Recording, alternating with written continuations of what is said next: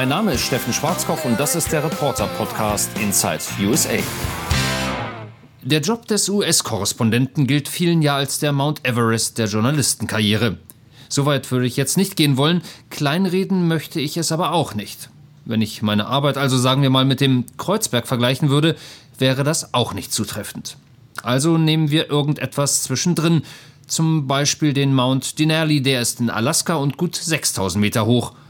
Da ungefähr bin ich jetzt gefühlt.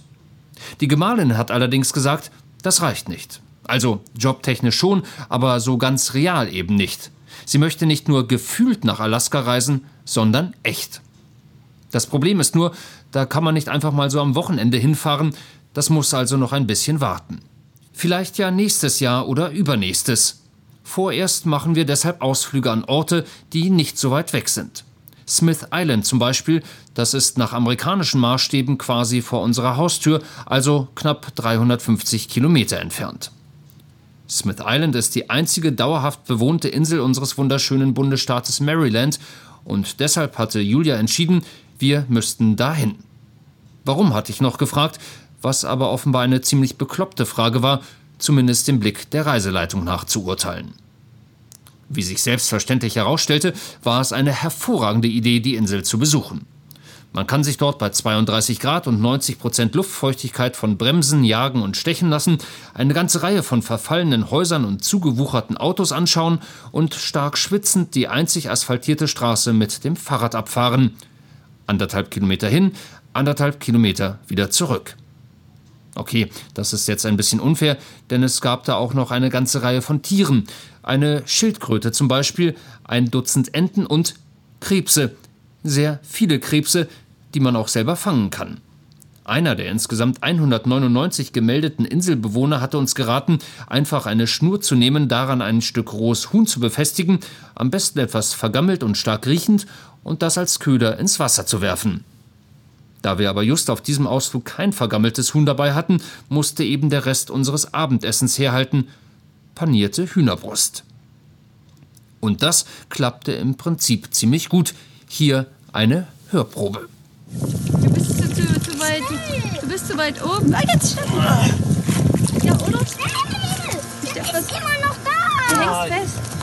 Er ist immer noch da. Oh, Steffen, nein. Nein. Du bist zu weit oben.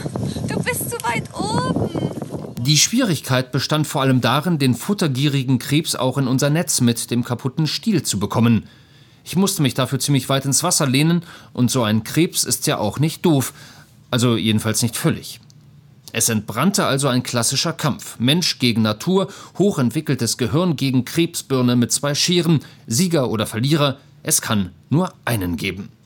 Den ungleichen Kampf gewann meistens nicht ich.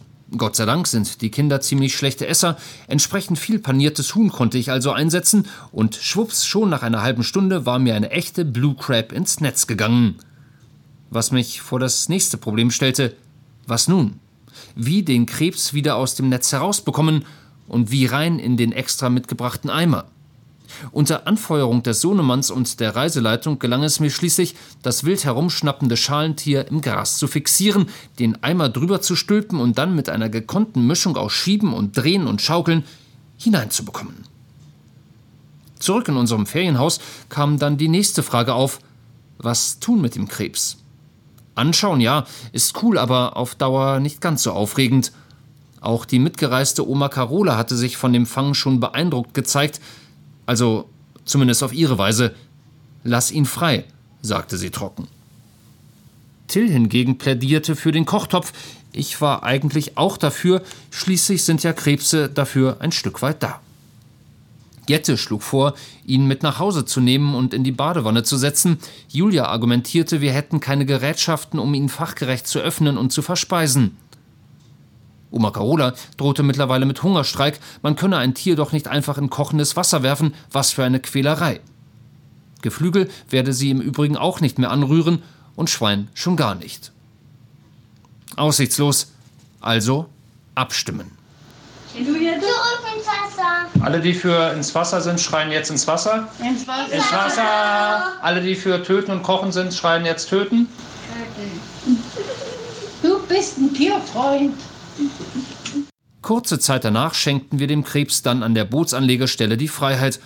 Wahrscheinlich ist er direkt in einen der Käfige der Fischer geschwommen. Damit hier aber kein falscher Eindruck aufkommt, zwischen unseren Familienexkursionen gehe ich auch ab und zu ein wenig meiner Korrespondententätigkeit nach. Gerade arbeiten wir im Büro an einer Reportage, den Titel darf ich schon mal verraten. Trumpland wird sie heißen und richtig, es geht um meinen Präsidenten. Ups, jetzt habe ich es schon wieder gesagt. Mein Präsident. Ich habe mir deswegen schon einiges anhören müssen, was das denn bitte schön solle mit dem Wort mein. Ich erkläre es gerne nochmal. Der Mann bestimmt zu rund 80 Prozent meines journalistischen Tagesablaufs. Oft sorgt er auch dafür, dass ich nachts wach bin, manchmal auch beides, tags und nachts. Und schließlich ist er hier nun mal der Chef in meinem Amerika, also ist er gewissermaßen auch mein Präsident. Ob er gut oder schlecht ist, darüber gehen hier freilich die Meinungen ziemlich weit auseinander. Man muss nur den Fernseher einschalten, da wird einem wirklich großes Kino geboten, selbst wenn es eigentlich um Nachrichten geht. Die werden nämlich nicht verkündet im klassischen Sinne, sondern gern gebrüllt. Manchmal auch gekräht oder gequiekt, auf jeden Fall geht es meist sehr laut vonstatten. Don McGann's no John Dean rat. He's, he's a good guy. Don McGann, are you listening? Es wird auch gern während der Nachrichtensendungen gestritten. Das hat dann eher Talkshow-Charakter. You We're get done, more Jim. money to We're have done. It. Get out. Phil, it's not your show, so I'm staying right here. Don't be so defensive about Get this. Out. Don't be so defensive about this. Und man beschimpft sich auch gern gegenseitig. CNN sagt, Fox News ist doof. Fox News sagt, selber doof. Und die von MSNBC übrigens auch. Erinnert ein bisschen an streitende Kinder. Bei Fox ist man stramm auf Trump-Linie, bei CNN und NBC hingegen lernt der Zuschauer den ganzen Tag, dass der Präsident nicht alle Latten am Zaun hat. Mühe, zumindest nach außen hin objektiv zu sein, gibt sich eigentlich kein Programmverantwortlicher mehr. Every time he's on TV, Brennan on Conspiracy TV, MSNBC, Clapper doing the same thing on Fake News CNN. Take a look. Im amerikanischen Nachrichtenfernsehen wird überhaupt sehr viel geredet. Experten und Kommentatoren werden aus allen Ecken des Landes zugeschaltet oder ins Studio gekarrt. Not everything this White House says is accurate. Uh, Interessanterweise sind die Experten in aller Regel der gleichen Meinung. Bei Fox machen sie durch die Reihe den Präsidenten zu einem Halsbringer, der unermüdlich für das amerikanische Volk kämpft und völlig grundlos und fies und gemein von den Demokraten kritisiert wird wohingegen bei den liberaleren Sendern fast ausschließlich Menschen zu Wort kommen, die dem Zuschauer erklären, was für ein unberechenbarer und intellektuell limitierter Mensch der Präsident doch ist. Das Ganze hat zur Folge, dass die Amerikaner in mindestens zwei unterschiedlichen Nachrichtenwelten leben, befeuert durch einen Präsidenten, der alle Meldungen, die ihm nicht passen, öffentlich als Fake News abtut. MSNBC is so corrupt. It's so disgusting. So disgusting. I would say almost they're worse. They're almost worse. They're really a fake news group of people.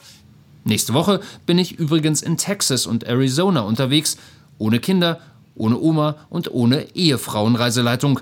Wir drehen dort unter anderem mit einer Miliz, die beschlossen hat, selber die Grenze zu Mexiko zu überwachen und illegale Immigranten zu stellen.